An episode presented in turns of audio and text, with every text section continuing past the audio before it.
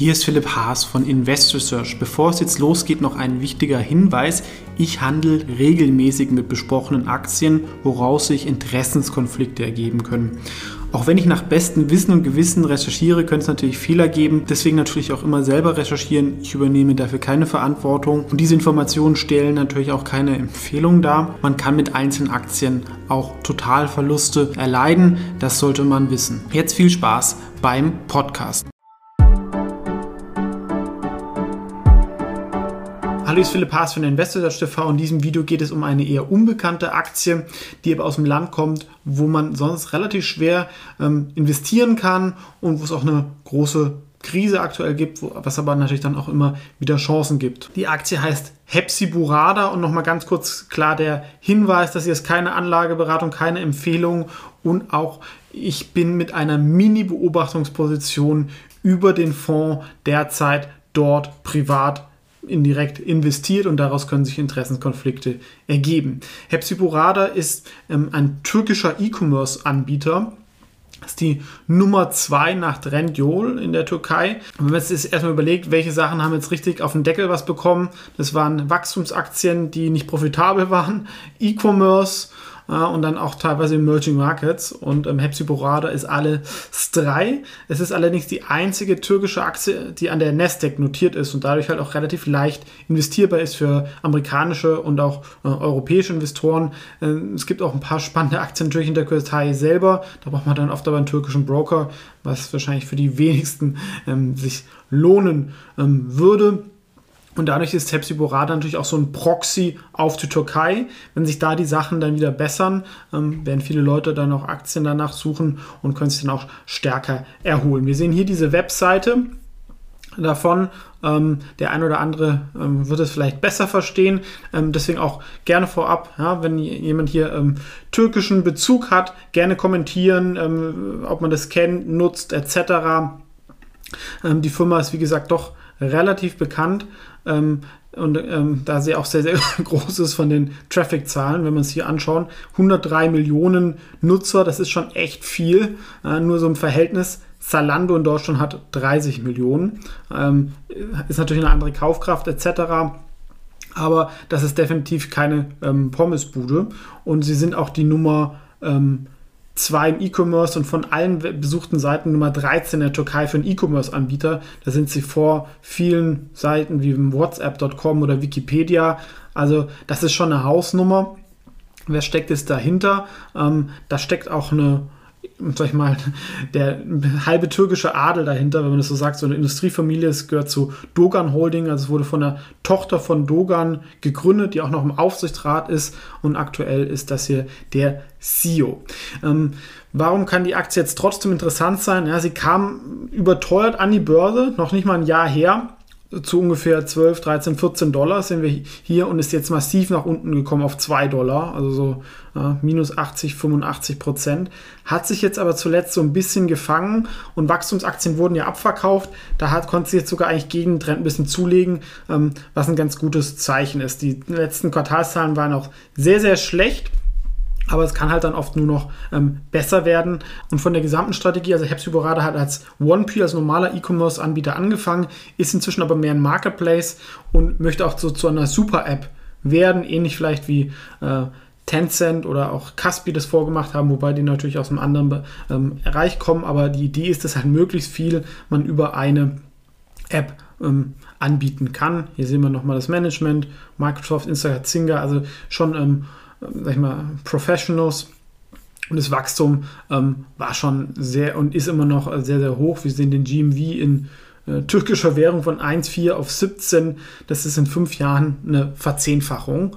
Ähm, und sie haben halt nicht nur dieses Hepsi Burada, sondern die haben auch Hepsi Express für Food Delivery. Sie haben eine Hepsi Pay, das kann natürlich auch mal hohe Margen machen. Sie haben Hepsi Global sowie AliExpress und Hepsi Fly, wo man dann auch sogar ähm, Flüge und sowas buchen kann. Und das Ziel ist halt, dass man alles über diese ähm, App macht, wo sie 45.000 Händler haben und über 9 Millionen aktive Kunden. Sie gehen aber auch in da rein, wo es ein bisschen wehtut und Geld kostet, wie Hepsi Logistik, die eine eigene Logistik haben und halt auch so eine Last Mile Delivery, wo sie halt auch gegen ähm, das Vorbild von Gorillas, ich glaube Get Ear oder so heißt es, es kommt ja ursprünglich aus der Türkei, diese 10-Minuten-Lieferung, wo sie da auch ähm, antreten. Kunden sind laut dieser Präsentation sehr zufrieden. Das kann natürlich dann auch mal Geld kosten. Zuletzt in, war die Konkurrenz sehr, sehr stark, wo sie dann auch bei den Kosten gedreht haben. Ähm, und per se ist die Türkei natürlich auch ein interessanter Markt. Ähm, äh, junge Bevölkerung, wachsende Bevölkerung und direkt vor oder in Europa, gerade wenn dann China vielleicht ähm, weniger europäische Firmen da investieren, wenn es da schwieriger wird, politisch, aber natürlich auch teurer, dann machen natürlich auch viele Jobs dort sind. Vor allem, dass ja oft so ähm, einerseits, wenn eine Währung runterkommt, ist das für den Import oder für die Kredite äh, von diesen Firmen sehr, sehr schlecht, aber für Exportfirmen ja oft auch sehr gut, weil meine Kosten gehen massiv nach unten, ähm, aber äh, ich kann dann eigentlich leichter exportieren. Deswegen wollen Länder wollen ja auch ähm, schwache Währungen und das führt dann oft dann zu so einem Erholungseffekt, zumindest für exportierende Unternehmen, was jetzt Hepsiburada nicht ist, aber man kann natürlich dann auch wieder indirekt davon ähm, profitieren, dass der Wirtschaft dann auch in der Ableitung dann wieder besser geht und insgesamt äh, eine junge Bevölkerung ist natürlich auch online-affin und nutzt solche Sachen halt auch nicht nur seit der ähm, Pandemie mehr. Da gab es ja auch harte Lockdowns in der Türkei, wo nur die Touristen rausgehen wollten, etc. Und mein Bruder war letztlich jetzt in der Türkei, also hat sich ja so ein, ähm, so ein Weltgefährt gekauft und kam da auch mit der normalen Bevölkerung viel ähm, in Kontakt. Und ähm, ja, also das ist einfach sehr, sehr günstig und das wird, glaube ich, nicht immer so ewig bleiben und ist natürlich auch interessant, ähm, wenn man dann sehr, sehr ähm, günstig dort leben kann zum Investieren für Firmen und da sollte sich die Wirtschaft auch wieder erholen. Ähm, wie gesagt, nach Trendyol, da steckt ähm, Alibaba dahinter, sind sie die Nummer zwei. Ähm, mit dem liefern sie sich einen harten Wettbewerb. Aber Trendyol wurde mal mit 20 Milliarden bewertet, glaube ich, mit einer Finanzierung. Ähm, Hepsiburada ist kleiner, aber halt auch nicht so viel. Und da ist doch ein ordentlicher Abstand ähm, zu dem äh, von Bewertungen, wenn wir gleich noch kommen. Und wir sehen, der Net Promoter Score hat sich zuletzt ähm, verbessert. Ja? Also die Kundenzufriedenheit ging hoch. Müssen wir uns jetzt nicht alles anschauen, findet man, wie gesagt, auch, wenn man ähm, nach der Investorenpräsentation googelt. Ähm, es ist halt sehr, ich meine, ich bin ja auch nicht der Riesenfan von diesen Delivery-Sachen, weil das einfach immer Geld kostet, aber in der Türkei geht sowas eher noch besser, weil natürlich der, der Unterschied zwischen den Löhnen, zwischen den, denen, die ein bisschen Geld haben, denen, die nicht so wie gehen, größer ist als jetzt zum Beispiel in Deutschland, wo auch immer Arbeitsrecht etc. dann sowas schwierig macht. Ähm, ich denke, die Vision ist so ein bisschen, dass Hepsiburada halt sich von einer ähm, normalen E-Commerce-Anbieter zu halt so einem All-Inclusive ähm, Digitalfirma ähm, wandelt. Sie haben da viele Sachen ähm, und sie sind halt wirklich vom Traffic sehr, sehr groß und auch sehr, sehr bekannt. Ähm, und die Frage ist halt dann immer, ähm, was das irgendwo ähm, wert ist. ich denke, so von einem Makrorisiko kann es nicht so viel schlimmer kommen. Aktie hat sich so ein bisschen gefangen und man hat auch noch die Dogan Holding. also wenn wir uns das halt so anschauen, EV Sales ist halt bei 0,7 und das, obwohl man ein Marktplatzmodell hat. Ne? Also der auf den GMV wäre es nochmal noch mal deutlich weniger.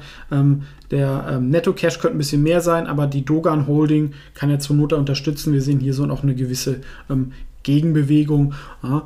Ähm, warum habe ich jetzt so eine Mini-Position in, äh, in ähm, Hepsiburada? Ähm, ja, um ein bisschen um Türkei abzudecken, weil ich glaube, das kann sich halt mal ähm, erholen. Es ist eine Sonderstory, die nicht mit dem ähm, Weltmarkt so viel zu tun hat. Das ist die einzige investierbare Aktie und man hat hier halt auch noch eine Digitalisierungsstory, was ich halt auch ganz interessant finde. Und wenn wir sagen, es ist zwar nur eine 7,6 Bewertung, aber nach dem fairen KUV, ich glaube 15% im Marktplatzmodell mit Payment, mit diesen ganzen Sachen, wären im eingeschwungenen Zustand irgendwann mal als Nettomarge möglich.